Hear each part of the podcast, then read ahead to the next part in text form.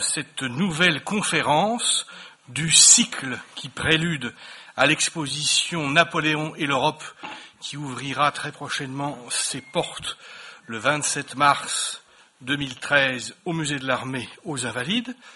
Ce cycle est organisé en partenariat entre d'une part l'université permanente de la ville de Paris et le musée de l'armée. Nous avons déjà au fil des conférences, découvert les relations complexes entre Napoléon et les peintres, entre Napoléon et l'idée européenne, entre Napoléon et l'innovation technique dans le domaine militaire, nous allons aujourd'hui aborder un sujet particulièrement passionnant, particulièrement intrigant et en même temps souvent très méconnu, celui des relations entre Napoléon et la mer. Car quoi de plus intrigant, puisque si Napoléon s'est appliqué à de très nombreux sujets, il semble y avoir réussi dans une très large majorité. Mais, généralement, quand on parle des échecs de Napoléon, on parle de ses relations avec la mer, de ses relations avec la marine. Donc aujourd'hui, nous allons avoir une conférence qui va essayer de comprendre dans quelle mesure euh, les relations entre Napoléon et la mer ont pu évoluer pendant le temps où il a disposé du pouvoir. Pour nous parler de Napoléon et la mer, nous avons la chance d'accueillir aujourd'hui Michel Battesti, que nous connaissons bien, puisqu'elle est par ailleurs l'auteur d'une biographie de référence sur Plomplon, et qu'elle était venue ici présenter ce personnage tout à fait important et tout à fait attachant pour l'histoire du Second Empire, mais euh, Michel Battesti, qui est docteur en histoire, habilité à diriger des recherches, qui est responsable de programmes à l'IRSEM, euh, à l'école militaire, Michel Battesti est à l'origine une spécialiste de la marine. Nul n'est donc mieux placé qu'elle pour nous présenter un bilan critique et synthétique de Napoléon et la mer. Cher Michel Battesti, vous avez la parole. Merci. Merci. On est toujours présenté de façon très gentille par François Lagrange. Grand merci. Alors aujourd'hui, je vais vous parler de donc euh, Napoléon et la, et la mer, ce qui est un sujet a priori euh, qui peut surprendre. C'est quasiment un oxymore. Hein. C'est une contradiction. Euh, Napoléon et la mer, en principe, les deux ne coexistent pas. Et il suffit de, de reprendre la, la, le bilan de l'empire qui a été dressé au moment de la Restauration pour s'en convaincre.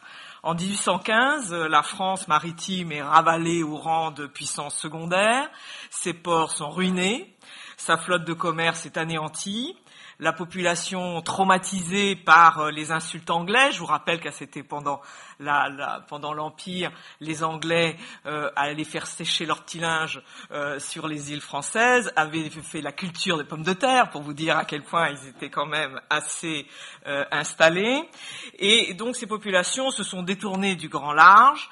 Euh, l'influence de la France sur le plan extra-européen est réduite à quelques confettis hein, de coloniaux sans valeur stratégique et économique.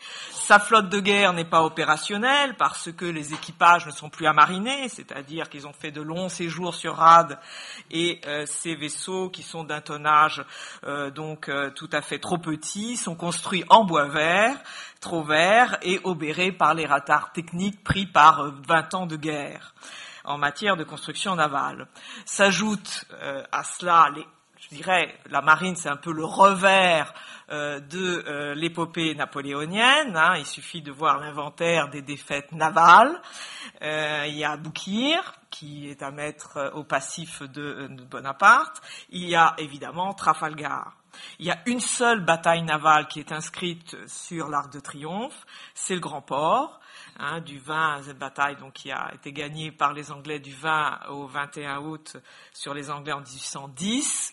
Mais, juste pour vous amuser, il y a un atlas historique très bien fait de Pencil euh, sur toutes les batailles navales de l'histoire, et je peux vous assurer qu'il n'y a pas cette bataille-là.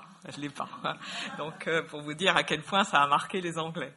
Euh, et de surcroît, euh, ben, Grand Port, Grand Port, c'est tout simplement à l'île Maurice, hein, donc l'île de France, maintenant l'île Maurice. Et quelques semaines plus tard, les Anglais mettront cette fois-ci le paquet et prendront l'île Maurice, qu'ils ont conservé, comme vous le savez. Donc, c'est une histoire désespérante qu'on devrait vous raconter. Vous allez voir que c'est pas aussi simple. Euh, Napoléon lui-même, il a prêté le, je dirais, le flanc aux critiques parce que à, Sainte-Hélène, il a dit un certain nombre de choses. Il a dit, il a reconnu, Sainte-Hélène, a dit tout son contraire, hein, mais enfin, il a reconnu avoir traité la marine comme une composante ordinaire de l'armée.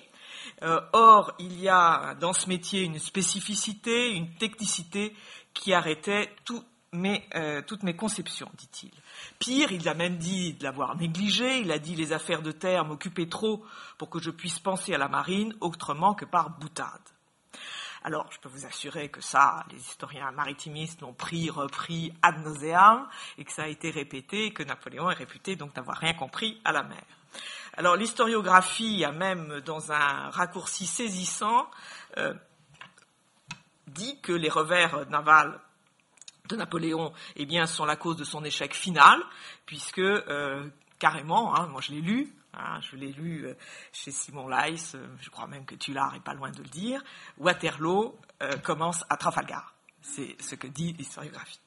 Alors, même les défenseurs de, Napoléon sont obligés de concéder que la mer n'a pas été l'élément de prédilection du grand empereur, euh, et on a presque intérêt à croire que son génie maritime est soluble dans l'eau de mer, ce qui n'est peut-être pas aussi simple. Les exégètes donc, maritimes ils sont extrêmement sévères. On a dit que Napoléon était un vrai terrien, qu'il n'avait rien compris à la mer, qu'il prenait pas en compte les courants, les marées, les vents, etc., qu'il n'avait rien compris à la marine, à ses besoins spécifiques, aux marins, encore moins à la stratégie navale. Euh, ce qui est quand même un argument spécieux, car depuis quand les hommes politiques et les décideurs et les exécutants euh, ont besoin d'être euh, à la tête de la marine pour exécuter une guerre et la gagner? Donc tout ça est quand même un peu curieux. Alors, en dépit de tout cela, Napoléon a dit quelque chose à Sainte-Hélène qui va tout à fait à l'encontre de ce qu'il avait dit avant, mais ça personne ne le souligne bien sûr. Et il a dit J'ai laissé à la France 100 vaisseaux et 80 000 marins, et tout cela en 10 ans de règne, pendant que j'avais à lutter contre la coalition des plus grandes puissances de l'Europe. J'ai laissé à la France 100 vaisseaux et 80 000 marins, et tout cela en 10 ans de règne pendant lequel j'ai donc à lutter contre la coalition des grandes puissances euh, de l'Europe. C'est-à-dire que là, on est avec une analyse de Napoléon qui va totalement à l'encontre, et il pensait, il pensait, mais ça, les hommes se trompent souvent, il pensait qu'on lui en saurait gré. Hein, et personne, évidemment, ne s'en est souvenu, etc. Donc nous allons voir, euh, et ce n'est pas une rodomontane, 80 000 marins, ça peut-être un peu, mais en fin de compte, on va voir que c'est euh, quand même assez euh, pas loin de la vérité. Alors, il y a une espèce de légende noire qui entoure cette, affaire de, de Napoléon sur l'élément marin. Alors, d'abord, il faut savoir que c'est le souverain d'Europe qui, à cette époque-là, a le plus longtemps navigué. D'abord, il est né sur une île, comme vous le savez, donc en Corse, il est né dans un port qui est Ajaccio. Il a failli avoir d'ailleurs un destin maritime, est intégré d'ailleurs à l'école navale, comme le souhaitait sa famille et comme le souhaitait euh, en 1783 le euh, chevalier de Keralio, qui était l'inspecteur des écoles militaires du roi. Le sort en a voulu autrement, ça a été Brienne, l'école de Brienne, ça a été l'artillerie. Peut-être par compensation, finalement, il y a un Bonaparte qui va quand même être envoyé euh, sur, euh, sur les vaisseaux euh, et, dans la marine. C'est le plus jeune frère de, de Napoléon, c'est Jérôme, qui a embrassé la carrière navale. Ils avaient d'ailleurs, les deux frères avaient un point commun, ils souffraient du mal de mer, et je peux vous assurer que Jérôme a tout fait pour euh, ne plus être euh, dans la marine, et de la première occasion euh, rêvée, il est parti. mais il a quand même été amiral. Il a fait une opération tout à fait convenable. Il a été récupéré parce que il y avait toujours la course barbaresque, hein, donc, et il y avait un bâtiment italien qui avait été pris par les, les, les corsaires d'Alger et euh, quand Napoléon est devenu roi d'Italie, il a considéré que c'était absolument insupportable et qu'il fallait qu'ils soient, euh, traités comme des citoyens français. Et donc il est allé récupérer euh, à Alger euh, les hommes donc, qui étaient ces Italiens qui ont été restitués par les Algériens. Donc c'est la seule opération qu'il a fait. L'autre opération qui a, qui a été d'un grand... C'est en 1806, il se trouvait dans une escade, il a évidemment échappé à son chef parce qu'il ne l'aimait pas et tout. Et il s'est retrouvé avec un vaisseau de 74 canons, et c'est le seul vaisseau qui soit rentré dans le port de Concarneau. Euh, on ne peut pas rentrer dans le port Concarneau avec, euh, avec un vaisseau. Il y est arrivé parce qu'il y avait un pilote, un bon pilote manifestement. Alors il a été félicité, euh, Napoléon l'a fait donc amiral, le problème, c'est que on a mis trois ans à sortir le vaisseau du port parce que euh, c'était pas possible. Et donc là, euh, le ministre Napoléon lui en ont voulu et euh, il s'est fait tirer les oreilles bien après. Mais après, il a été général, après il a été roi et finalement, dans toutes ses fonctions, il a été en dessous de tout. Donc Jérôme n'était pas un bon exemple. Alors, c'est un rendez-vous donc manqué, mais euh, qui reste quand même dans la tête de, Napoléon.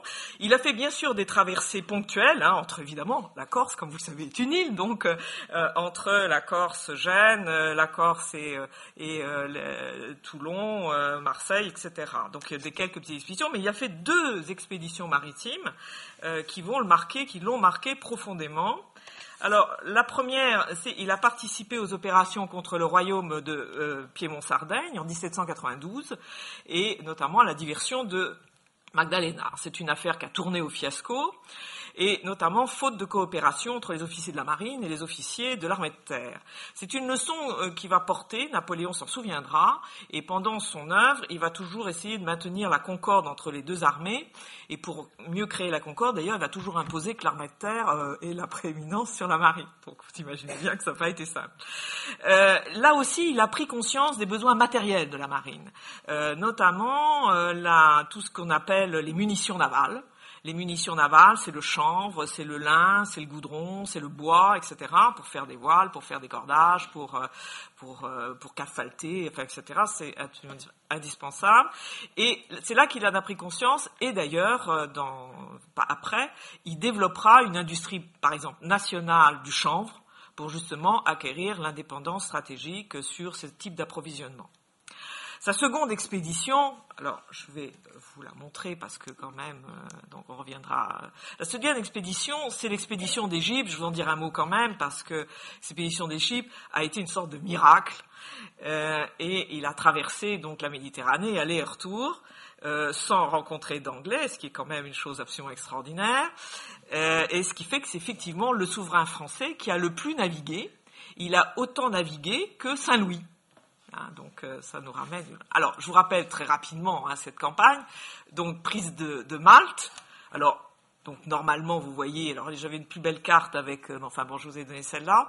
Euh, pour prendre Malte, c'est une forteresse imprenable. Le plus simple, ça a quand même été d'acheter le grand maître.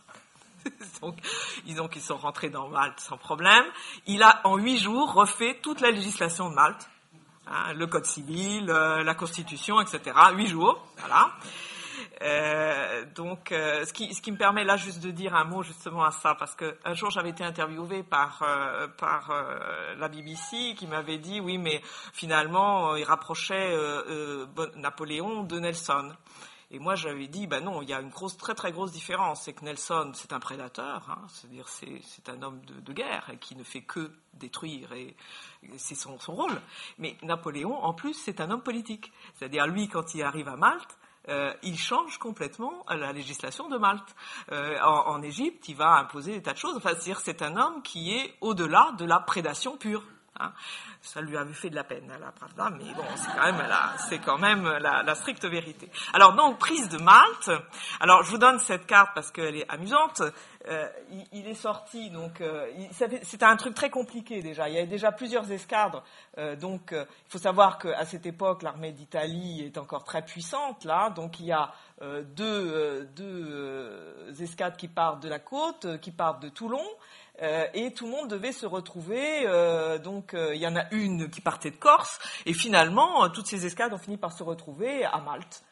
coup de chance, il y a eu une tempête phénoménale qui fait que pour la première fois, ce qui est rarissime dans la Royal Navy, Nelson a eu euh, un de ses mâts cassé. Il a été obligé de faire une réparation euh, de, fortune. Euh, donc il a laissé échapper Napoléon de, et les Anglais, parce que ça avait été très bien fait, il y avait des informations, les Anglais ne savaient pas où ils allaient. Donc il est finalement euh, vous avez en rouge, donc euh, c'est euh, Nelson, voilà, et en, bleu les Français. Alors, donc ils se sont suivis, ils se sont coupés. Hein, ils sont passés par l'arrière, les Anglais sont passés par l'arrière et ils ont ils ont bien vu qu'il y avait des déchets, vous savez, les flottes. Alors la flotte, elle a été, la flotte française, enfin bon, je ne vais pas vous donner dans les détails, mais enfin, euh, c'était 13 vaisseaux, mais c'était plus de 300 bâtiments euh, de toute, de toute taille, car ils avaient nolisé euh, dans l'ensemble de, euh, de, de, la Méditerranée. Et finalement, ils avaient vu qu'il y avait des déchets sur l'eau, ils ont pensé que ces déchets venaient de Malte. Ils n'ont pas compris que c'était une flotte euh, qu'ils étaient en train de croiser, l'arrière d'une flotte. Bon, finalement, euh, Napoléon est arrivé, euh, Bonaparte à ce moment-là, hein, est arrivé donc en Égypte. Il faut savoir que c'est un vieux projet qui date de l'époque de Choiseul, qui était l'idée, le, Choiseul avait, avait dit à l'époque, donc c'est dans les années 1760, à un moment ou à un autre, nous perdrons les îles du sucre c'est-à-dire aux Antilles. Donc il faut qu'on trouve un pays où on puisse faire du sucre. Et ils avaient mis, ils avaient dit l'Égypte, ce qui est assez étonnant puisque en principe le grand, quand même une des grands axes de la politique française, euh, c'est d'être ami avec euh, les Ottomans. Hein, en prenant l'Égypte qui était euh, sous tutelle ottomane, c'était pas une bonne idée. Donc en fin de compte, ils arrivent de nuit, donc le, le, 30 juin. Là vous avez, on vous montre Bonaparte débarquant. Hein, à Alexandrie. Alors ça s'est pas passé comme ça, il a failli se noyer. Euh, c'est comme pour, euh, c'est comme pour, euh, vous savez, le pont d'Arcole, hein, il est tombé dans l'eau. Hein, donc là, c'est la même chose. Euh, il était sur une galère, il a failli, la, galère, elle a failli euh, s'écraser. Enfin bon, il a failli. Il y a eu une vingtaine de personnes qui sont mortes quand même au débarquement. Et ce qu'il l'a fait de nuit, parce que on lui avait annoncé des Anglais. Donc là, euh, je vous montre la bataille parce que quand même, euh, donc lui, il est parti, il a fait la partie faire la conquête de l'Égypte, les pyramides, etc. La flotte est restée euh, donc dans la baie d'Aboukir, une baie ouverte. il n'y avait aucune protection. Pourquoi? Parce que le projet qu'il y avait au moment de partir de Paris, c'était de mettre la flotte dans le port d'Alexandrie. Et puis quand ils sont arrivés au port d'Alexandrie, il y avait une description euh, de l'Égypte extraordinaire, faite par les voyageurs, faite par, par les philosophes, hein, comme Volney, etc. Mais il y a une chose que les Français n'avaient jamais pu faire, c'est rentrer dans le port, parce que le port était interdit aux chrétiens. Donc euh, ils pensaient qu'on pouvait rentrer dans le port et les pilotes égyptiens ont dit non, on pourra peut-être rentrer les 74 canons, mais il y avait un 80 canons, c'était impossible, et surtout un 120 canons, c'est-à-dire l'Orient, le vaisseau amiral, c'était pas possible. Donc euh, ils, donnent l'ordre euh, donc à, la flotte, donc avec Bruet, de, donc de se trouver euh, donc dans la baie d'Aboukir. Euh, Bruet qui n'a pas voulu partir, mais objectivement parlant, euh, là, Bonaparte n'a jamais donné l'ordre à la flotte de partir. Hein. Après, il dira qu'il a désobéi et qu'il n'a pas été à Corfou. C'est complètement faux.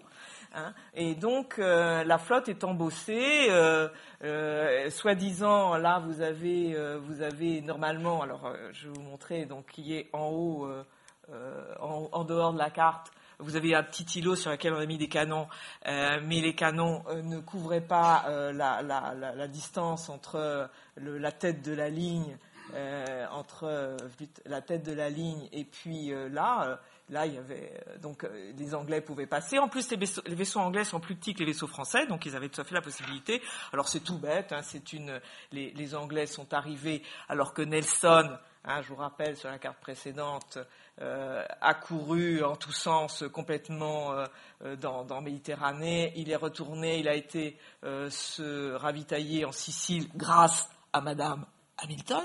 Hein. Donc vous voyez que les affaires amoureuses ont des incidences sur les affaires de l'État.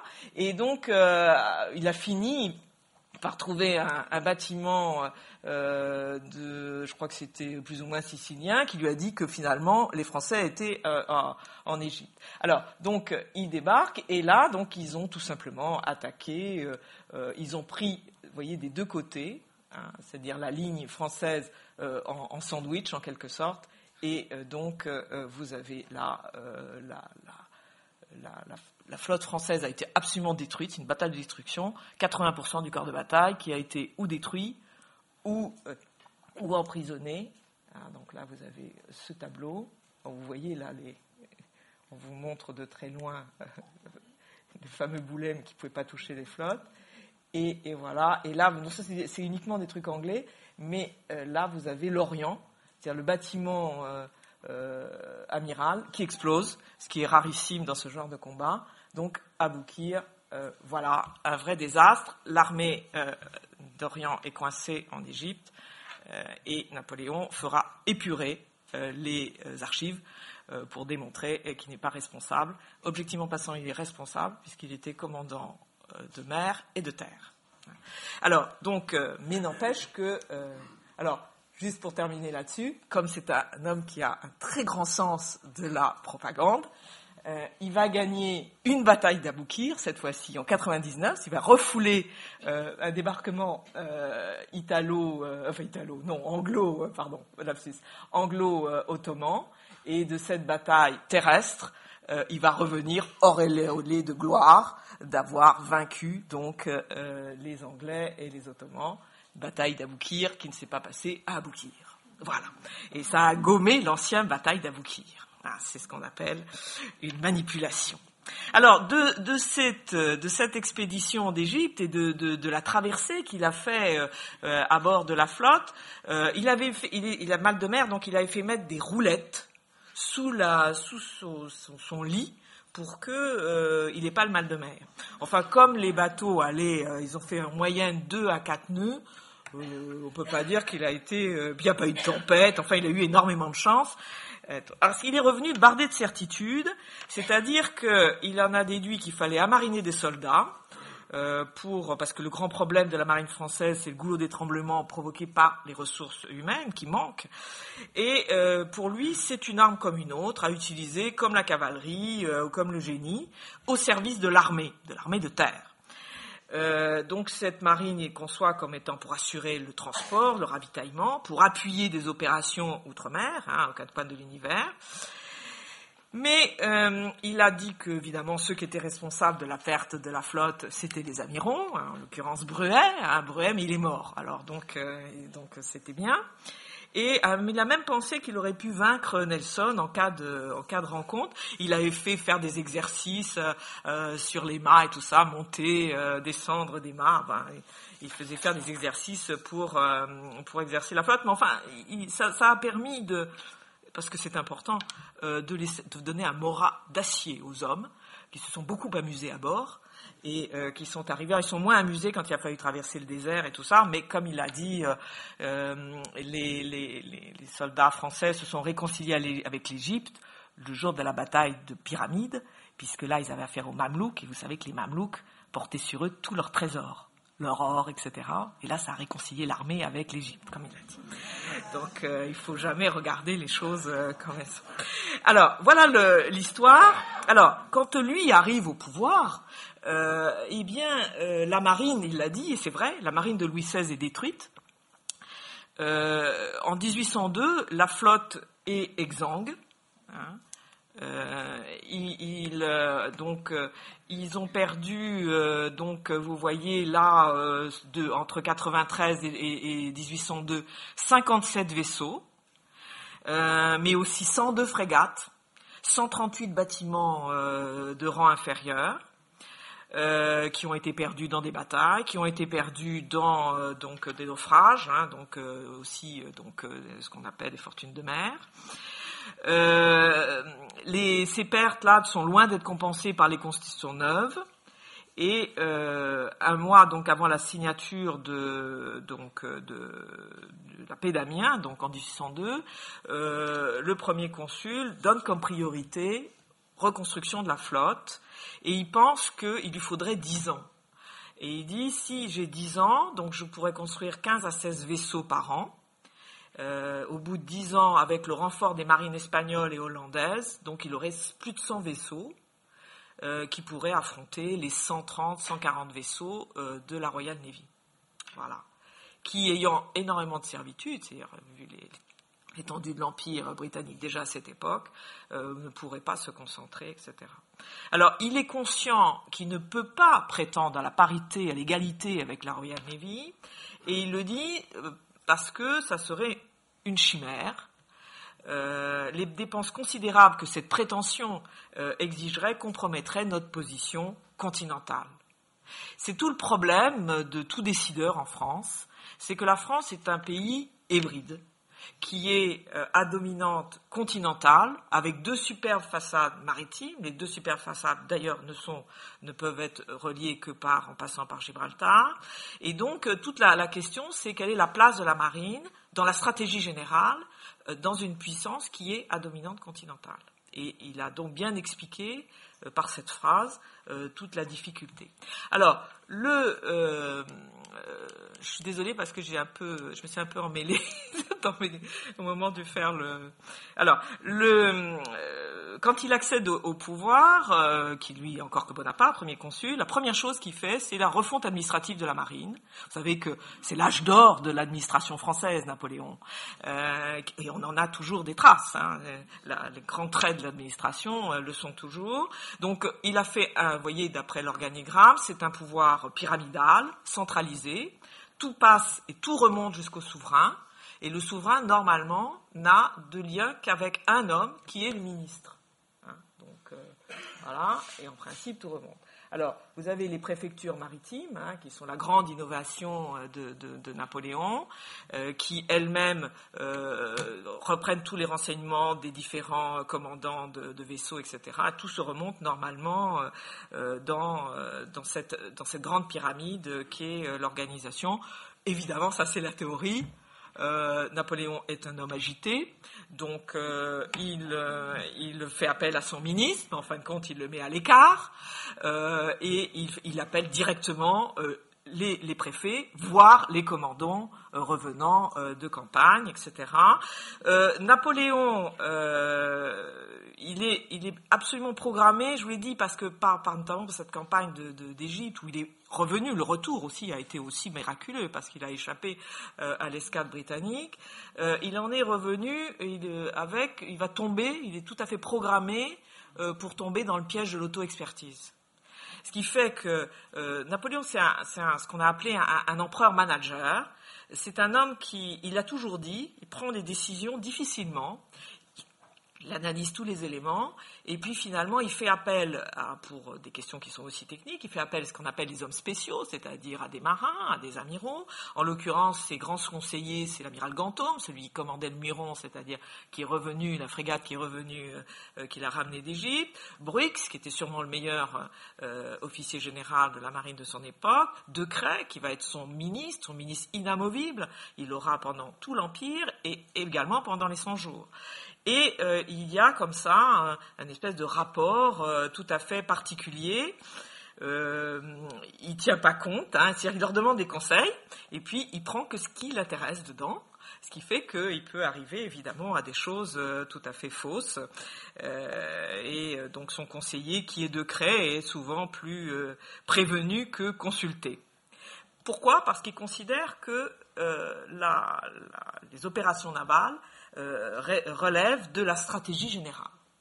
Et euh, il ne demande pas pour lui, euh, les marins ne sont là, sont que des simples tacticiens qui doivent donner, qui doivent donner leur avis sur la faisabilité des plans que lui conçoit en particulier, mais il leur demande quand même des plans, hein, donc il le fait à partir de quelque chose, et il est là donc pour mettre en œuvre, donc ils doivent l'attendre son ministre, qui mette en œuvre ses décisions, et qui traduisent en instructions euh, techniques euh, les, euh, les, ce décisions qu'il a prises donc, pour les commandants des, forces navales. Ça va être évidemment une grande source de malentendus. Il y a une chose qu'il n'a pas voulu, mais ça c'est typiquement français, il n'a pas formé un état-major général, enfin en France on n'en aura pas avant, même pendant la Première Guerre mondiale on n'en a pas eu, alors donc c'est un peu compliqué.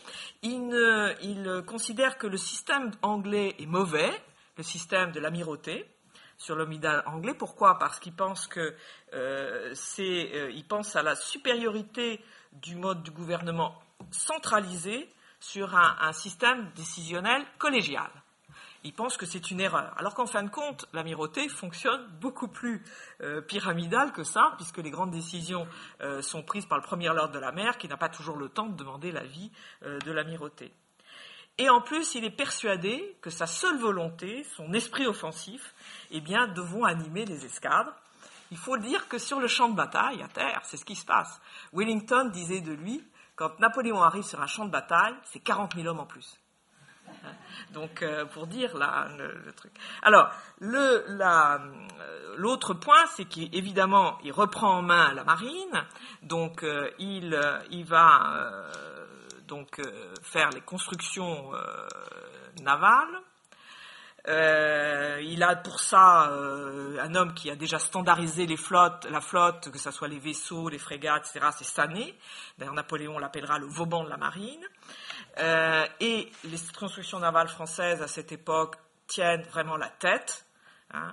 Euh, la, Royal Navy d'ailleurs aime beaucoup les bâtiments français qu'elle nous prend. Hein. Les frégates sont excellentes, les vaisseaux de 74-80 canons aussi, et euh, les Anglais sont toujours ravis de pouvoir nous prendre des vaisseaux ou des frégates, et les arsenaux français travaillent beaucoup pour la Royal Navy. Hein, de façon, donc vous avez vu 57 vaisseaux, ils arrivent tout faits. Hein, donc, euh, alors le, euh, le grand problème des arsenaux, c'est que évidemment, ça a été absolument chaotique euh, pendant la Révolution. Ils, sont ils se réorganisent hein, sous, son, sous sa patte. le grand problème des arsenaux, c'est qu'ils pâtissent des pénuries, de la pénurie des munitions navales. donc je vous l'ai dit hein, pour le chanvre, donc il va parce qu'en général les munitions navales, ça soit le pain, le chanvre, le goudron, euh, viennent et le cuivre viennent du nord, un des pays scandinaves, de la Russie, euh, et évidemment vont manquer. D'ailleurs, je m'étais amusé, j'avais mis en boîte les, gens qui sont en train de refaire là, une frégate. Hein, à Rochefort, voilà, euh, l'Hermione, euh, parce qu'ils m'ont dit euh, les, euh, que les, les mâts étaient de l'Hermione étaient en pain. Alors évidemment, moi immédiatement, j'ai dit pain français. Ils m'ont dit oui, oui. Bah, j'ai dit alors c'est mauvais, parce que les pains français cassent. Euh, contrairement euh, donc au pain. Mais alors ils m'ont expliqué que finalement ils m'avaient dit que c'était du pain, mais en fin de compte c'est du pain aggloméré et tout, ça ne veut pas casser. Vous inquiétez pas, l'hermione si ça casse, ça sera pas les mâts. Euh, et donc et donc voilà, donc on a un problème avec les pains, les, bragues, les, les, par exemple le chanvre pas aussi de bonne qualité, enfin, la poudre, enfin c'est quand même assez assez compliqué. Et donc la France ne peut plus. alors pendant le temps de paix là, le temps par exemple de, la paix d'Amiens, il a fait venir massivement des munitions navales. Et, quand on dit qu'il comprend rien à la marine, c'est complètement faux. Hein. Alors, il y a évidemment des vices de construction avec tout ça, euh, et surtout la France a un grand retard euh, en matière d'artillerie. Euh, les, Anglais ont fait des, grands, de, enfin, des, modifications qui leur permettent d'améliorer le chargement le maniement, la sécurité des canons. Et du coup, ben, ça, fait une grosse différence parce que quand un Français tire un, coup de canon, les Anglais en tirent trois. Donc ça vous multiplie par trois la puissance de feu. Hein. Donc euh, ça pose un problème et surtout euh, depuis euh, les années 1776, la, Royal Navy a généralisé la caronade. Et la caronade c'est une arme absolument redoutable qui tire à mitraille, mais ça, implique une stratégie, enfin une tactique de se rapprocher, parce que ça peut être vraiment très efficace qu'à vraiment très faible distance. Et alors là, ça mitraille les ponts et ça tue les hommes sans aucun problème. Napoléon est artilleur. Il lui comprend que la faiblesse française dans cette matière, et alors vous avez énormément de correspondances dans lesquelles il dit mes, mes escadres ne sont point armées hein, il a conscience de ces. Et il va finir par obtenir des caronades qui seront de moins bonne qualité, il faut bien le dire, qu'après 1806, c'est-à-dire euh, après euh, Trafalgar. Il réclame aussi le déploiement des obusiers, mais ça les marins n'aiment pas ça parce que ça peut être dangereux, et euh, aussi l'emploi d'un seul calibre et d'un gros calibre. Là aussi, sur ces deux points, il est en avance sur son temps, puisque pour avoir des obusiers, il faut attendre les années 1830, et pour du monocalibre, il va falloir attendre 1905. Donc, mais il avait, il avait pas tort. Hein. C'est-à-dire, bon, c'était les deux, les deux voies de l'artillerie future. il s'insurge également sur la tactique. Alors là, vous avez énormément dans tous ces courriers, ils sont pleins. La tactique française, c'est on tire à démater. C'est une tactique de corsaire. Quand on veut récupérer un bâtiment, le plus simple, c'est tirer dans les mâts. Donc, si les mâts cassent, évidemment, le bateau se trouve, le navire à cette époque est amarré à voile, donc n'a plus de force de propulsion.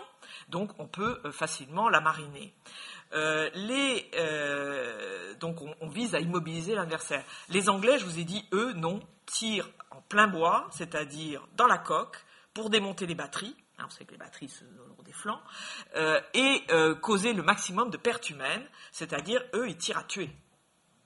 Et c'est ce que Napoléon exige. Euh, alors, dans les livres de tactique de 1830, hein, c'est-à-dire que là, Napoléon est mort depuis 9 ans, hein, eh bien, on continue dans les livres de tactique français à prôner le tir à démater. On ne change pas les mentalités aussi facilement. Alors, dans la distorsion des forces qui sont en présence, est aggravée par le facteur humain. Il ne faut pas oublier que euh, euh, le corps des officiers de marine ne s'est pas remis de euh, l'hémorragie qui a été l'immigration au moment de la Révolution. Ça s'est traduit par la perte des trois quarts des officiers du Grand Corps.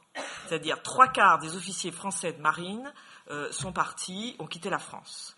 Il n'y a aucune structure qui résiste à la perte de trois quarts de son encadrement, c'est évident. Donc ils ont reconstitué quand même des carrières après avec des officiers qui viennent du Grand Corps, parce qu'il y a eu des, gens qui sont revenus, mais objectivement parlant, euh, ce sont des officiers qui n'avaient pas fait leur preuve avant et qui ont eu des carrières euh, extrêmement rapides, euh, un peu montées en graines, etc. On a intégré également des officiers du commerce qui faisaient d'excellents corsaires, mais qui évidemment ne savaient pas faire la carte d'escadre. Donc euh, ça a été compliqué. Donc il a réformé le corps pour le rendre plus homogène. Il a fixé euh, l'effectif à 1354 officiers, c'est à peu près, euh, c'est un petit peu moins que dans l'ancien régime, et 24 officiers généraux. La Royal Navy, il y avait 132 officiers généraux. Donc lui, c'est toujours plein, qu'il avait un tout petit vivier, qu'il avait peu d'hommes, etc. Je manque d'amiraux, a tout le dit, toujours dit. C'est toujours plein.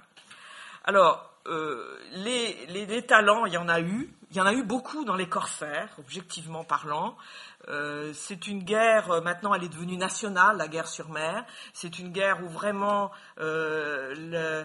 avant, dans guerre d'Ancien Régime, quand on était surclassé, eh bien, on se rendait. Et puis, puis voilà, une autre fois, on était euh, après, on, était prisonniers, puis on était rendus, et puis voilà, on recommençait la guerre après dans les autres campagnes. La, guerre, là, sous la, Révolution et l'Empire, est devenue nationale, est devenue passionnelle, et là, euh, vraiment, c'est jusqu'au bout. Et on a perdu comme ça beaucoup d'officiers généraux qui se sont battus euh, à une frégate contre 4 ou 5, à une frégate contre des vaisseaux, etc. Et objectivement parlant, ça a été euh, des pertes sensibles. Moi, je vois l'amiral Perret, etc. Des, gens qui sont d'ailleurs sur, leur nom sont sur l'Arc de Triomphe et euh, qui se sont battus, je dirais, de façon, euh, dans un héroïsme un peu, je dirais, stupide, pas stupide, mais enfin, qui est excessif par rapport à ce qu'on. Mais c'est ce qu'on leur demandait aussi de faire. Guerre nationale, devenue presque guerre totale. Hein contrairement à ce qu'on emploie souvent pour la Première Guerre mondiale, on peut vraiment l'employer pour des guerres euh, de la Révolution et de l'Empire. Alors, le, problème aussi, c'est le, le, ministre de Cray, c'est un homme euh, très ambitieux qui a envie de rester à son poste de portefeuille et qui, est, euh, qui empêche l'émergence de, des rivaux potentiels. ce qui fait que l'amalgame qui social, qui a très bien réussi dans l'armée, eh bien, réussit très mal dans la marine. Euh, il y a aussi beaucoup de désertion dans, dans les équipages. L'inscription maritime, euh, c'est que la, marine, depuis le Colbert, les populations du littoral doivent un service militaire. Donc il y a une grosse différence avec l'ensemble de la France. Hein. Euh, depuis euh, donc Colbert, plus d'un siècle à cette époque, euh, ils, ils, sont donc dans l'inscription maritime. Or, les, les, régions de recrutement, les, les bassins de recrutement, c'est la Vendée, c'est la Provence, c'est la Bretagne. Donc c'est des mouvements là, des, des, régions qui sont travaillées par la contre-révolution. Et donc il y a des grosses difficultés, des pénuries chroniques en équipage, puisque c'est de l'ordre de 15 à un tiers des effectifs euh, qui ne sont pas présents à bord. Il faut faire donc euh, marcher des bâtiments sans. Euh, il n'y a pas eu non plus en France, du côté en tout cas de la marine, il y a eu de la côté de l'armée, c'est l'inverse de l'Angleterre. Il n'y a pas eu de révolution intellectuelle. Euh, alors qu'elle a existé après la, la, la guerre d'Amérique, les Anglais ont réfléchi sur leur défaite. Vous savez, on réfléchit toujours sur ces défaites. Quand on a gagné, c'est beaucoup moins, c'est beaucoup plus rare. Après la Première Guerre mondiale, c'était la même chose. Donc, euh, euh les, les, Anglais, on se demandait pourquoi ils ont été vaincus. Donc, il y avait un problème de logistique, hein, évident, mais aussi une façon de se battre. Or, vous savez, à cette époque, on se bat en ligne de fil, c'est-à-dire euh, à cause des batteries. Donc on, est, on passe euh, ligne comme ça, les deux lignes se croisent, se battent et tout. Il y avait un ministre, euh, Morpa, qui avait dit euh, les, les, les, les, bâtiments se sont, sont battus. Et, là, après, la mer est toujours aussi salée. C'est-à-dire qu'il ne se passe rien, parce que le temps comme ça qui passe, ils se font du mal, mais pas au point de se détruire. Or, pendant la guerre d'Amérique, notamment Rodney, à la bataille des Saintes, euh, a innové sans le vouloir, parce que manifestement c'est les vents, mais ils ont coupé la ligne française. Et quand on coupe la ligne, il est évident, donc vous imaginez, vous avez vos vaisseaux qui sont comme ça en ligne, si vous coupez la ligne, au moment où les bâtiments coupent, les, bâtiments qui attaquent, assaillants, peuvent tirer des deux bords. Et en plus, ils battent contre les, poupes et les proues, c'est-à-dire les endroits les plus vulnérables d'un bâtiment. Et là, ils font des ravages pas possibles. Donc, toute la tactique anglaise, notamment de Nelson, c'est couper la ligne. Et donc, euh, en plus, euh, donc couper la ligne, donc euh, c'est, mais il n'y a pas que Nelson. Hein, tous les amiraux anglais essayent de faire ça, alors que les Français euh, eux, c'est la ligne, que la ligne, et rien que la ligne. Et donc, ils vont se faire battre toutes les fois. Alors, ce qui est terrible, moi, j'avais, trouvé un, document février, dans les archives de février 1798, dans lequel les sommités de la marine euh, disaient euh, que si les escadres françaises sortaient, elles seraient vaincues. Donc février, donc février 98, euh, Aboukir, c'est août 98. Donc, euh, et serait vaincu. Pourquoi? Parce que ils savent comment les Anglais vont attaquer, mais les Français disent nous n'avons pas de riposte adaptée parce que on n'a pas, on pas les, bâtiments euh, suffisamment nombreux, euh, et puis d'autre part, on n'a pas les équipages suffisamment euh, entraînés, etc. pour ça. C'est aussi, juste un petit mot pour euh, les marins qui sont là, euh, la tactique de, euh, couper la ligne, c'est ce qu'a fait Suffren hein, pendant, en, Inde. mais bon. Alors, donc ils savent comment être battu. Donc voilà, le, problème du, premier consul, c'est qu'il sait donc il faut gagner du temps hein, pour obtenir les fameux 10 ans hein, dont il a besoin. Et donc il va imposer donc la paix en 1802. Euh, le problème, c'est que Napoléon veut toujours tout.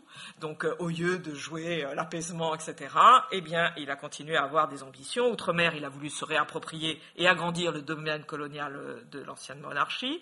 En Europe, c'est pour ça que je vous ai montré tout à l'heure, mais je vous remontrais tout à l'heure, il a voulu poursuivre la, politique de Thermidor, des républiques sœurs, la Hollande, la Suisse, l'Italie. Or, et en plus battent en brèche l'influence des Habsbourg. Les Habsbourg, il ne faut pas l'oublier, c'est notre, notre, ennemi héréditaire. C'est pas l'Angleterre l'ennemi héréditaire de la France. Hein. Ce sont les Habsbourg, contrairement aux idées reçues. Euh, et donc l'influence des Habsbourg en réorganisant les États allemands. Il est donc l'héritier, je dirais, stratégique des acquis stratégiques de la Révolution, les frontières naturelles, et il ne peut pas les abandonner. S'il les abandonnait, eh bien, euh, il serait, euh, je, reviens juste en arrière pour la première carte où que j'ai mal placée. Voilà, euh, vous avez là la, carte au moment de, la Révolution, et vous voyez donc, hein, c'est ce qui coince, c'est ça. ce qui coince, parce que l'Angleterre ne peut pas accepter que la France soit sur la Belgique actuelle hein, et, sur, et sur une partie des Pays-Bas. Hein. C'est parce que l'Angleterre considère que c'est son périmètre de sécurité. Mais si Napoléon avait abandonné ça, il n'était plus légitime aux yeux des Français. Donc vous voyez un petit peu le, grand problème qu'il peut avoir. Et en plus, l'Angleterre euh, eh bien, euh, a peur qu'il euh, n'élève des, des frontières douanières qui interdiraient l'accès au marché européen, notamment euh, avec les, denrées coloniales qui sont le moteur à l'époque de l'économie et de la modernité. Donc la, la guerre va reprendre, hein, parce que de toute façon les deux bourgeoisies, qu'elles soient à la City ou qu'elles soient à Paris, ne peuvent pas s'entendre. Hein, et donc euh, la guerre va reprendre par consentement mutuel donc, entre la France et, l'Angleterre. Alors, le, euh, quand la guerre reprend, c'est simple, la France a 22 vaisseaux, dont 11 qui sont coincés aux Antilles, donc il faut qu'ils reviennent. Euh, il y en a, toutes vont pas revenir. Hein. il y en a qui vont se faire détruire en route, hein, des bons bâtiments. Il y en a qui vont se retrouver en Espagne. Euh, donc, euh, là, par contre, l'Angleterre peut lui, aligner 120 vaisseaux hein, et 150 frégates. Donc, il y en a 22 d'un côté et tous ne sont pas opérationnels. Donc, vous imaginez, la France est considérée comme des armées, la France navale. Donc, Napoléon, qui Normalement, l'Europe regarde ça et se dit bon, c'est l'affrontement. On a dit c'est l'affrontement de l'ours et de la baleine. Et l'ours et la baleine ne vivent pas dans le même environnement. Donc euh, tout le monde attend. L'Europe attend. D'ailleurs, l'Europe très sincèrement attend que l'Angleterre soit battue parce que les, Européens n'aiment pas les Anglais, hein, qui leur imposent leur marché, etc., qui, euh, euh, qui sont sur mer absolument odieux, et, donc, mais en fin de compte, alors, de craint, euh, son ministre, quand il lui demande conseil, lui dit la seule chose à faire, c'est la guerre de course. Alors Napoléon en a conscience, la guerre de course, c'est-à-dire la guerre au commerce anglais, hein, c'est le principe. Euh, il se dit que certes, mais ça n'aura pas tout de suite des effets. Donc lui, il reprend une vieille idée euh, qui est le troisième type, je dirais, de la guerre sur mer, qui est la guerre de côte, c'est-à-dire l'attaque contre le territoire de la puissance maritime. Il y a déjà eu trois flottilles Hein, qui ont été mis en place dès le début de la Révolution, à partir de 1793. Euh, et donc, euh, donc l'idée, c'est d'envahir l'Angleterre. Alors, ces plans d'invasion d'Angleterre n'ont jamais marché. Hein. Euh, ils ont marché avec César, ils ont marché avec Guillaume le Conquérant, et après c'est fini. Euh, mais n'empêche que c'est un projet qui est espagnol, français, le XVIIe siècle a eu énormément de projets, le XVIIIe aussi, donc il n'y a pas de problème. Euh, la France dans ce domaine et manque pas d'imagination. toutes les fois qu'on annonce qu'il va y avoir des, des, un projet de, d'invasion de l'Angleterre. Vous avez, alors vous en avez plein dans les, c'est vraiment, ils sont encalminés dans les archives de la marine et de l'armée de terre. Vous avez énormément de projets. Alors ça, les, Français ont, ils ne manquent pas d'imagination euh, pour envahir l'Angleterre. Alors vous avez des choses comme ça. Donc, euh, une espèce de, ballon euh, qui portant des canons et tout, hein, il faut pas croire. Hein. Alors vous avez les projets donc donc vous avez là par exemple avec une espèce de grand bateau couvert de, enfin bateau de tours couvert de, de canons de partout. Vous avez la flotte et puis vous avez aussi l'attaque avec les ballons. Et puis, euh, comme il manque pas d'imagination, euh, il y a aussi donc euh, l'air, les bateaux, et puis sous terre. donc, alors bon, je, vous le mets à titre à titre ludique, parce qu'évidemment Napoléon est pas suffisamment fou pour imaginer qu'il va faire un, tunnel sous la Manche. Ça se fera bien plus tard. mais n'empêche qu'à l'époque, on manque pas d'imagination pour ce genre de choses. Alors lui, il a un énorme projet parce que il a eu un ministre de la Marine euh, un dénommé Forfait, euh, qui a été, qui était un ingénieur du génie maritime. D'ailleurs, à la suite de ça, il n'y aura plus d'ingénieurs maritime qui seront mis à la marine, euh, parce que les, amiraux, s'ils avaient pu le, découper en morceaux, ils l'auraient fait.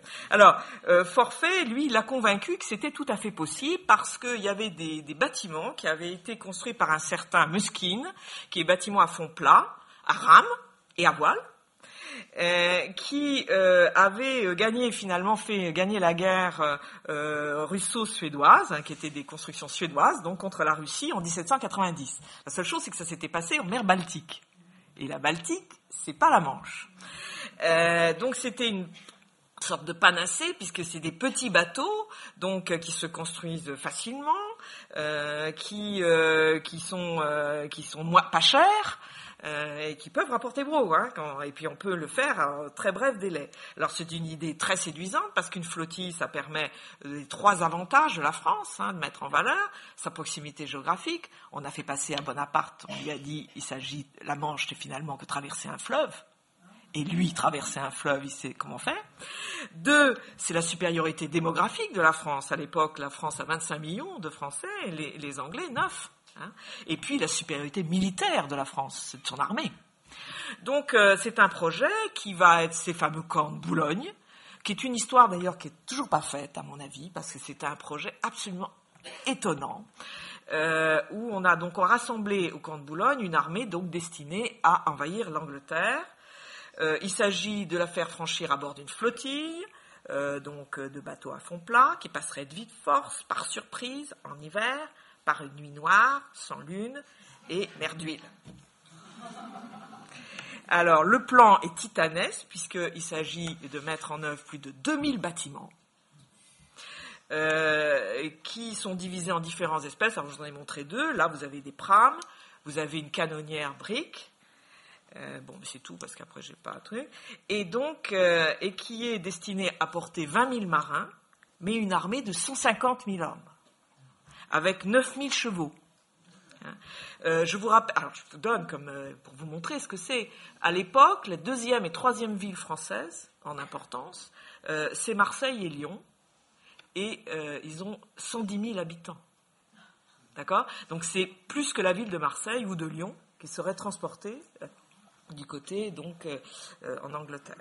Alors c'est un projet qui soulève un enthousiasme extraordinaire en France les Français ne sont pas une contradiction près, puisqu'ils avaient su saluer avec euh, euh, grand, grande joie la paix, et ben maintenant la guerre, ils sont très contents. Euh, les dons affluent. les, des chantiers navals vont s'ouvrir dans tous les ports, les plus petits, sur tous les fleuves, les rivières. Enfin, c'est il y a un engouement extraordinaire. L'armée s'amuse énormément. C'est comme s'ils sont fait un grand camp de vacances. Hein. Ils font des manœuvres nautiques. Euh, ils s'amusent beaucoup. Les, euh, Napoléon euh, les fait jouer. Il fait lui-même le règlement pour pour ramer, pour tout ça. C'est quand même assez étonnant. donc ils font du canotage, mais ils font aussi de, des travaux de terrassement. Euh, bon, fin de l'année 1803, euh, Napoléon se rend compte quand il visite le camp donc de Boulogne, là, il se dit que c'est pas prêt, qu'on ne pourra pas euh, dans les délais prévus. L'aménagement de la côte, Vauban avait dit que c'est la pire côte française. Boulogne était le pire port qu'on puisse imaginer, et c'est vrai. Donc, il n'y a pas de port donc en eau profonde. les estuaires sont trop étroits. Euh, la, marée est de très grande amplitude, les plages sont nues et sablonneuses, donc les ingénieurs vont vraiment faire tout pour construire des des, euh, euh, tout un système pour permettre de, faire partir des bâtiments. En plus, les fameux bâtiments s'avèrent absolument nuls sur le plan nautique. ils sont mauvais marcheurs aussi bien à la voile qu'à la rame. quand il, y a la houle, ils ont tendance à se fracasser. ils dérivent et puis quand on, comme on met une artillerie très puissante dessus, euh, ils s'écrasent sous le poids de l'artillerie. Et en plus, quand ils arrivent pour débarquer, alors là, ils sont en mille morceaux. Alors, Forfait a dit, c'est pas grave, c'est juste un aller. Oui. ah, c'est pas terrible.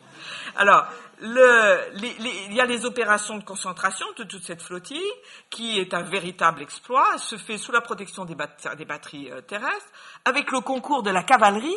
Alors la cavalerie, là, ils ont appris avec des, canons légers, ils sont euh, sur tout le littoral, et dès qu'on leur annonce le passage euh, des, flottilles, ils courent avec, les chevaux et tout, ils tirent leurs canons et ils aident, parce qu'évidemment, les Anglais ont constitué une contre-flottille et sont en train d'harceler les petits bâtiments.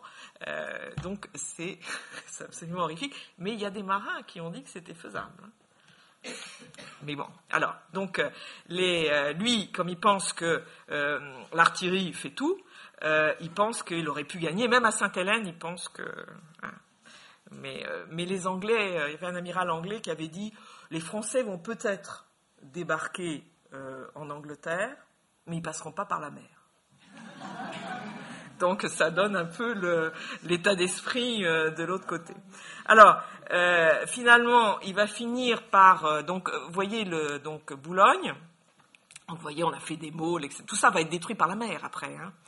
Voilà. Alors à un moment, il est même venu. alors là, vous ne voyez pas, mais il est là. Euh, il, il a même assisté à un engagement avec des frégates. Il a trouvé que tout s'était bien passé. Donc vous imaginez, c'est ces machins-là qui devaient traverser. Bon, alors, euh, donc là, donc vous avez le plan général de Boulogne. On s'est rendu compte que dans le plan, de, que quand on avait Boulogne, il était bien fait. Donc vous voyez, là, pour euh, pour euh, mettre donc là les, bâtiments rangés et tout. Alors pour faire sortir tout ça, je crois qu'il fallait quatre ou cinq marées. donc les Anglais, ils avaient amplement le temps de les découper en morceaux. Bon, enfin, alors finalement, il va changer de plan. Parce que pendant ce temps-là, ben, la, flotte est en train de se reconstituer. Euh, et puis surtout, en décembre 1804, les Anglais vont faire quelque chose. Vous avez peut-être entendu parler parce qu'ils ont euh, euh, ils ont attaqué la, flotte d'argent en espagnole et donc les quatre frégates qui transportaient l'or et l'argent venant d'Amérique. C'est un vrai acte de piraterie puisque ils ont attaqué sans déclaration de guerre et donc ça va obliger l'Espagne à euh, entrer en guerre euh, aux côtés de la France, qui fait que Napoléon refait ses calculs, et là il se rend compte que finalement euh, il peut se retrouver avec une quarantaine de vaisseaux. Alors tout d'un coup, il change de plan.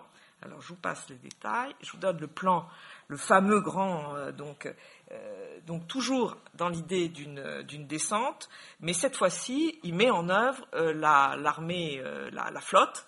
Alors l'idée, c'est donc euh, vous avez euh, donc Brest, qui était le gros de la marine, le gros de la flotte qui était là.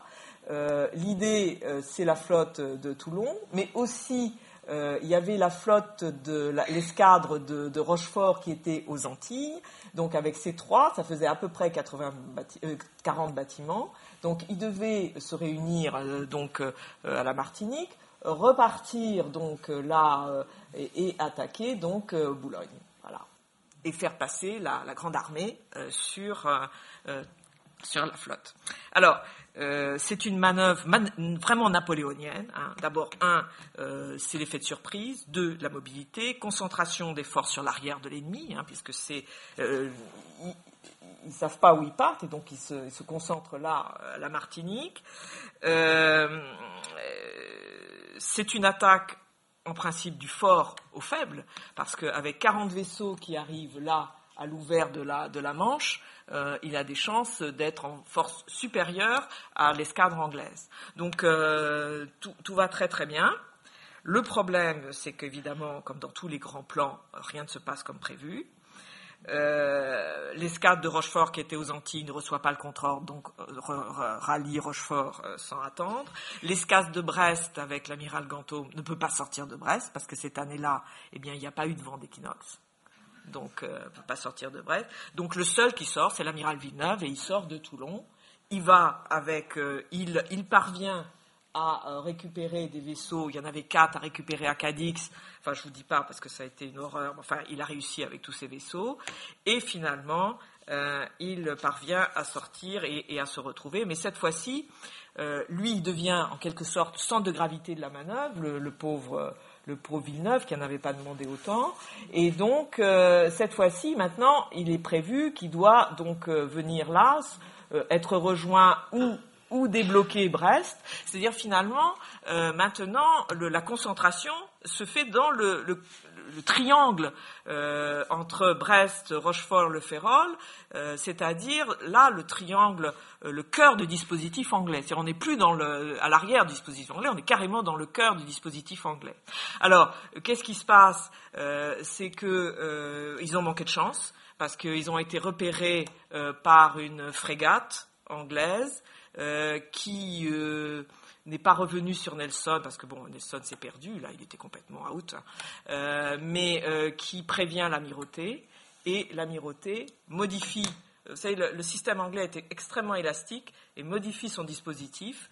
Et donc, euh, Villeneuve est attendu là, au large du Férol, euh, par euh, Calder, avec, qui a 15 vaisseaux, et donc Villeneuve en a 20. C'est ce qu'on a appelé la bataille des 15-20. Alors 15-20 comme l'hôpital, hein, mais c'est exprès. Euh, parce que d'abord, il y en avait 15 d'un côté et 20 de l'autre, donc c'est logique, mais c'est aussi parce que ça s'est fait dans une purée de poids pas possible, et qu'ils n'ont rien vu du tout. Euh, malheureusement, euh, Villeneuve a perdu deux vaisseaux espagnols, enfin bon, ça c'est une autre histoire. Alors, l'ordre qu'a reçu Villeneuve, c'est il faut soit soit il vient à Brest, soit en cas de vraiment de, de, choses absolument pas possibles, c'est-à-dire des événements absolument imprévisibles, eh bien, il gagne Cadix. Mais enfin, normalement, euh, ordres, c'est quand même d'aller à Brest. Et de faire soit l'alliance, enfin, soit de, se concentrer avec Rochefort, soit avec Brest. Enfin, vraiment. Mais, mais, a bien mis Napoléon, s'il y avait des événements extraordinaires, ça serait Cadix. Alors, lui, à partir du 3 août, pour ça que ce, tableau bon, bien postérieur, mais montre finalement euh, Napoléon euh, guettant la mer, euh, guettant l'arrivée de Villeneuve. Il lui a même envoyé, à partir du 3 août, la grande armée a sauté dans les bateaux, etc. Ils ont fait des exercices. Enfin, tout le monde est au point, tout le monde est sous pression, etc. Jusqu'au 20 août, euh, Napoléon envoie un télégramme à Brest en disant euh, à Villeneuve sortez, parce qu'il pense que Villeneuve euh, s'est réfugié dans Brest, et Villeneuve, lui, a fait demi-tour, et il est à Cadix. Et donc, le 22 août, décret finit par dire, bah, finalement, il a dû, il doit être à Cadix, et donc, Napoléon, foudrage, va faire pirouetter la grande armée, et donc, le 27 août, euh, commence la campagne d'Allemagne. Alors, est-ce que ce, parce que c'était vraiment le joker de Napoléon, est-ce que ce joker était jouable? Il y a eu effectivement une fenêtre de vulnérabilité dans le dispositif anglais. Euh, parce qu'on a dit, il a donné des ordres trop précis, pas assez précis, etc. Finalement, il avait le nombre de bâtiments euh, au moment où il fallait, dans les temps qui étaient prévus. La seule chose, c'est que le, responsable de cette escale, c'était Villeneuve. Et que Villeneuve était cassé sur un plan psychologique, et que c'était pas un homme, euh, pas un foudre de guerre. Hein. Donc, euh, même s'il était très courageux, mais il est le prototype, moi, ce que j'ai appelé de l'incompétent militaire. Mais bon, ça, c'est très méchant. Euh, mais je peux le démontrer. Alors, donc, et donc, il. le, alors, en même temps, je suis ambivalente, parce que je me dis que qu'est-ce qu'auraient fait les Anglais s'il y avait vraiment eu euh, le passage de la Grande Armée? Et je ne sais pas si Villeneuve n'a pas finalement sauvé Napoléon, parce que la Grande Armée aurait peut-être fini au fond de la Manche. Hein. Et là, là, l'empire était terminé tout de suite. Hein. Je vous dis qu'il ne faut quand même pas oublier que euh, l'empire ne commence que le 2 décembre 1804. Hein. Donc, euh, on ne peut pas savoir. On ne peut pas savoir, et donc faire que des projections et de faire de l'uchronie, comme on dit. Alors, le destin a voulu que, en fin de compte, il perde son pari. Bon, en soi, c'est une chose. Mais alors, en fin de compte, il va être puni de ça, parce que Trafalgar n'aurait jamais dû avoir lieu. C'est le prototype d'une décision absurde qui a été prise par un homme cassé, en dépit de la vie de ses, euh, de ses alliés, euh, qui sont... Euh, voilà, alors, juste la bataille de Trafalgar, vous voyez, c'est ce que je vous disais, hein, ce qu'ils ont fait, attaque, en deux, euh, deux lignes et qui vont comme ça, donc couper la ligne franco-espagnole. Après, une fois qu'ils sont rentrés là, ils ont déjà détruit pas mal de choses. Et après, c'est une bataille individuelle. Une fois que la, ligne est comme ça euh, bloquée, c'est terminé. Euh, la, bataille est perdue. Et Trafalgar est perdu.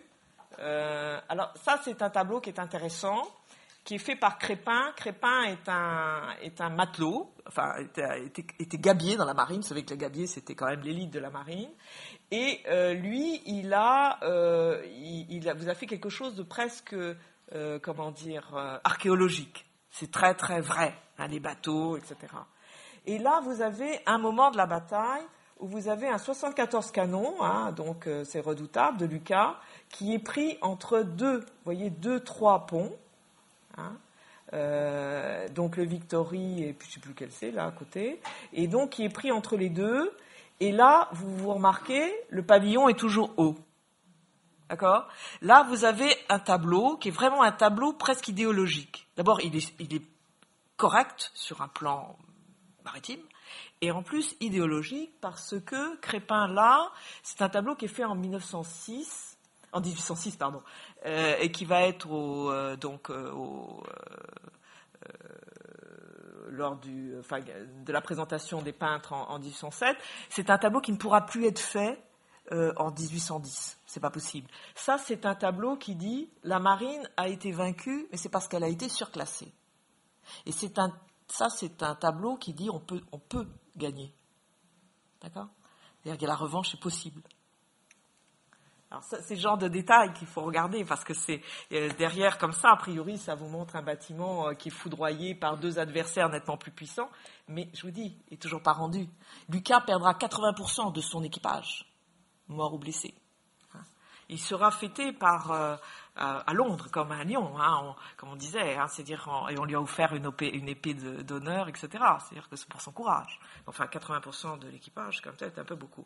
Alors, de cette bataille, euh, il n'y aura que cinq vaisseaux espagnols et cinq vaisseaux français qui vont échapper au massacre.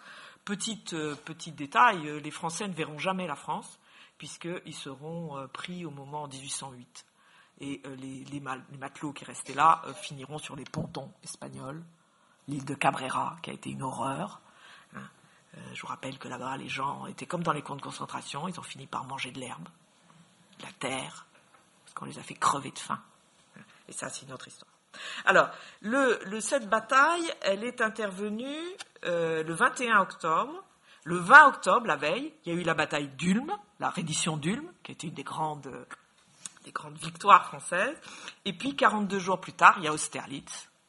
Donc, euh, il faut bien voir que quand on vous dit euh, bataille décisive, Trafalgar, eh bien finalement, euh, ça ne sera, on ne, l'érigera comme bataille décisive que au XIXe siècle, mais bien pratiquement presque un siècle plus tard. Jamais personne à l'époque a pensé que c'était une bataille décisive. Hein. Et notamment Pitt, qui mourra de désespoir après Austerlitz. Donc, euh, il faut bien faire attention de euh, éviter les jugements que je vous disais euh, tout à l'heure, qu'ont certains historiens en disant Trafalgar annonce Waterloo. Non, non. Napoléon fera beaucoup d'erreurs après. Hein. Espagne, la Russie, c'est pas Trafalgar qui a posé vraiment plus de problèmes. Alors, préparer la revanche. Contrairement à ce qu'on a dit, ce qu'il a pu dire, il n'a pas renoncé à la marine après Trafalgar. Euh, il a effectivement une nouvelle panacée qui est le, blocus continental, mais enfin, il achève la, refonte administrative de la marine, euh, il va rajeunir les cadres, il va recruter dans les classes moyennes, il va créer des écoles euh, pour la, pour, avec la sélection se fera par condition d'examen, par navigation, les de navigation, il faut avoir au moins quatre ans de navigation avant de pouvoir postuler à une école navale, et en, en 1810, il y aura deux écoles donc établies à Brest et à Toulon. Mais euh, c'est évidemment trop tardif pour avoir des répercussions sur les officiers de la marine impériale. Il va tenter de résorber le goulot d'étranglement de l'équipage et il va mariner des terriens, c'est-à-dire il va introduire des soldats euh, qui va transformer, euh, on les a appelés donc d'abord bataillon de la marine impériale, puis équipage au bord. ça a été beaucoup critiqué, et finalement, c'est lui qui a raison, puisque c'est ainsi que se feront les choses. Euh, c'est la solution qui va prévaloir, évidemment, dans le futur. Autre point important, il va euh, accroître les avantages géostratégiques de la France. Il va prolonger donc la façade maritime. Hein. donc vous voyez euh, là sur, sur cette carte, donc au nord de l'Europe, hein. mais aussi là c'est très important, côte d'Illyrie, là il y a du bois. Hein, il y a du bois et, donc lui, c'est vraiment euh, euh, aussi pour la construction navale. Il y a le port de Trieste, il y a Venise. Donc euh, il, il, dira Louis XIV n'avait que Brest, j'ai toutes les côtes de l'Europe. Et c'est vrai. Hein, il, a, il a mis l'accent là-dessus. Alors sa préoccupation, je vous ai dit, c'était de faire de l'approvisionnement donc indépendant des munitions navales. il va multiplier les infrastructures portuaires. Euh, les arsenaux euh, autour, des, euh, autour de pôles situés en Méditerranée, en Adriatique, en Manche, donc Anvers, Gênes, Venise, Trieste. Il va finalement parvenir en 1814, il a 71 vaisseaux à flot et 31 en construction, c'est-à-dire qu'il est arrivé à la flotte du niveau de 1789. Hein. C'est-à-dire que ça représente à peu près 4,5 vaisseaux par an, euh, en temps de guerre. C'est un record hein, par rapport à aux possibilités. Le, problème, c'est qu'évidemment, euh, ce sont des, bois de fraîche coupe euh, qui peuvent pourrir plus facilement. Et puis, les ports de Venise, de Trieste, d'Anvers manquent de profondeur, ce qui fait que les Français vont être obligés de construire des bâtiments plus petits, de, donc plus petits gabarits, aussi bien des vaisseaux de 80, de 74 ou même de trois ponts, et pour avoir un plus faible tirant d'eau. Euh, et on sera d'ailleurs obligé quelquefois de, raser d'une batterie parce que euh, trois ponts c'est pas possible. Et les 20 ans d'isolement, c'est vrai, vont se traduire par des retards euh, techniques euh, à la fin, là, les, les, Français ne sont plus capables d'affronter euh, les, les, 90 ou les 110 canons anglais parce qu'ils ont une puissance de feu euh, plus grande, mais ils ne peuvent pas affronter non plus les, les, frégates américaines, qui a été la très mauvaise surprise qu'ont eu les Anglais, vous savez, pendant la guerre de 1812, où ils leur ont donné quand même un certain nombre d'échecs. et ces frégates, qui ont que de 50 à 60 canons, eh bien, elles sont plus rapides. Donc plus rapides, donc c'est difficile. En 1813, Napoléon va donner l'ordre de construire des frégates américaines, de type américaine, mais c'est trop tard. Alors, ce qui est intéressant aussi, c'est qu'entre 1797 et 1801, le centre de gravité vraiment pour Napoléon, c'était de sa politique, c'était en Méditerranée. À partir de 1807, ça bascule en mer du Nord. Rappelez-vous le, rapprochement avec la Russie, la Russie qui peut fournir du pain, du boudron, etc. aussi. Hein, rien n'est sûr. Euh, et il met l'accent surtout sur euh, sur Cherbourg et puis sur, euh, sur Anvers, euh, c'est-à-dire euh, deux pistolets braqués sur le cœur de l'Angleterre. Alors, Cherbourg avait été commencé à l'époque de Louis XVI. Vous savez que c'est son neveu, Louis Napoléon III, qui le finira. Donc, Anvers. Il a toujours l'intention de concentrer toutes ses forces et de, livrer une espèce d'ultime corps à corps, une bataille d'axiomes euh, avec, euh, avec l'Angleterre pour obtenir, euh, mettre en œuvre la supériorité démographique de la France. Jusque vraiment dans les années 1812-13, c'est absolument étonnant, mais dans ses correspondances, il continue à imaginer des, plans, des plans d'expédition lointaines contre l'outre-mer britannique. Euh, en fin de compte, la, marine sert d'instrument de, la guerre économique hein, et qui est livrée contre l'Angleterre. Euh, lui, il pense que le blocus continental va avoir, donc euh, il pense qu'il faut maintenir la pression parce qu'il pense qu'en grevant de façon continuelle les charges financières, en les aggravant et économiques, finir, il va finir par avoir la peau en quelque sorte de l'Angleterre qui sera harassée de, des de dépenses et de, et fatigue sera conduite à la, faillite. La, guerre de course euh, est évidemment censée infliger le plus de mal possible au commerce anglais. Objectivement parlant, il sait, quand il envoie une frégate, que ce sont des, sentinelles perdues, puisqu'il leur donne trois mois de survie. C'est à peu près le temps de survie. Euh, finalement, les corsaires vont finir souvent sur les pontons anglais, où ils vont mourir dans des conditions absolument épouvantables. Alors, il n'a euh, jamais baissé la garde, il n'a jamais, par exemple, démobilisé euh, la, flottille, il a pensé jusqu'au bout qu'il y aurait une fenêtre de vulnérabilité et qu'il pourrait l'utiliser. Il a voulu une grande marine, il a voulu aussi, au cas où, pour la, négocier au moment de, la paix. Et il dira à Sainte-Hélène, j'ai sombré sous voile, tout le monde à la manœuvre. Donc euh, ça va tout à fait à l'encontre de ce qu'on disait. De qu'il a... Donc c'est vraiment il, s'est vraiment intéressé à la marine jusqu'au bout et à tout ce qui était autour, l'infrastructure, etc. Donc en conclusion, qu'est-ce qu'on peut dire? On peut dire que s'il a perdu sur mer, c'est que Napoléon ne pouvait pas gagner. Et pourquoi il ne pouvait pas gagner? Parce que la distorsion des forces navales était telle et elle ne pouvait que s'aggraver. Plus la guerre continuait, plus elle ne pouvait que s'aggraver. Finalement, Napoléon est un héritier. Il est héritier d'une marine délabrée, qui a raté sa révolution sociale et intellectuelle, et ça, c'est pas de sa faute. Deux, il est euh, héritier de la rivalité avec l'Angleterre, ce qu'on a appelé la deuxième guerre de Cent Ans, qu'il a livré, qui a commencé au XVIIe siècle. Euh, il a euh, hérité du principe des frontières naturelles parce que il aurait, s'il avait fait autrement, euh, il, aurait, ça aurait été, euh, il aurait perdu en quelque sorte la légitimité en France, mais c'était un casus belli pour l'Angleterre qui ne pouvait pas accepter, qui se trouve notamment aux Pays-Bas. il a voulu, malgré tout, remporter la fameuse guerre, la deuxième guerre de Cent Ans. Il a choisi de dresser le continent contre la puissance maritime, et finalement, ça va lui coûter et ses colonies et son empire. Alors, est-ce qu'il pouvait euh, gagner autrement? Puisqu'aux yeux des Européens, il incarnait la volonté hégémonique euh, de Richelieu ou de, Louis XIV, et en plus la menace d'un nouvel ordre politique et social.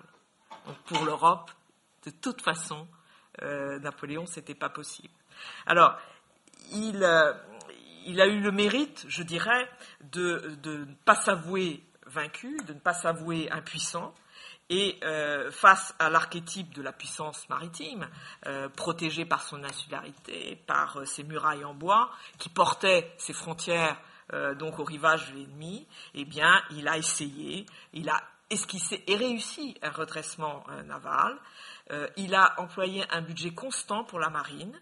Hein, c'était le deuxième budget de l'État, 140 millions par an. c'est à comparer aux 40 millions que mettront la restauration et, euh, mais est-ce qu'il pouvait faire autrement alors que la Royal Navy, c'était trois fois plus de budget? Ce qui est normal, hein, c'est une, puissance maritime. Donc, euh, il se trouvait, en fin de compte, euh, dans une guerre qu'il ne pouvait pas gagner. mais il, a, il a posé les bases de la marine moderne, puisque au moment de la Restauration, on avait supprimé toutes les, toutes les créations, les institutions créées par Napoléon, euh, et en fin de compte, dans les 20 ans qui ont suivi, elles ont toutes été rétablies parce que finalement, euh, c'était de très bonnes institutions qui faisaient bien fonctionner le système. Alors, il a, euh, il a célébré à, donc à Sainte-Hélène son bilan naval, à juste raison, mais il n'y a pas eu de fait glorieux hein, pour le sublimer. La seule chose, je dis, c'est Grand Port. Hein. donc finalement, l'histoire n'a retenu que le passif, c'est-à-dire Trafalgar l'échec du, grand dessin. Il faut bien le dire que le blocus continental, ça n'a pas été aussi facile que ça pour l'Angleterre, qui a vacillé à plusieurs reprises hein, euh, sous le coup des, crises économiques. Euh, mais finalement, euh, Napoléon va être étranglé par le système qu'il a mis en place pour compenser l'impuissance de sa marine. Alors au congrès de Vienne en 1815, la marine va rentrer finalement dans les marines secondaires. On va lui retirer on va retirer des bâtiments, etc. Qui vont, il y a, des pays qui vont gagner des marines euh, sur le dos de la France et aussi des infrastructures, parce que Anvers euh, va garder une flotte, euh, Venise, Gênes, Trieste. Donc les, pays limitrophes ont gagné une marine parce que tout simplement on rentrait dans la vision européenne de, Napoléon, qui allait bien au-delà donc des limites de la France stricto sensu d'avant d'avant la Révolution. Finalement, il est né en Corse, il a été prisonnier à l'île d'Elbe, il a été vaincu euh, par euh, l'archétype de la puissance maritime, il est mort à Sainte-Hélène. Euh, Napoléon, finalement, alors je vais vous finir là-dessus. Bah, oui, Friedland, ça c'est à Anvers, des trucs. Bon, grand port quand même, hein, on a dit tout à l'heure. Donc voilà, donc départ d'île d'Elbe, là sur le Bellérophon. vous avez peut-être fait attention, pas, pas, attention, mais à Boukir, le Bellérophon, on avait failli la mariner. Hein voilà, Sainte-Hélène, et finalement retour des sur la Belle Poule. On a l'impression qu'il a été euh, poursuivi par son destin d'insulaire et une mer hostile. Voilà, merci.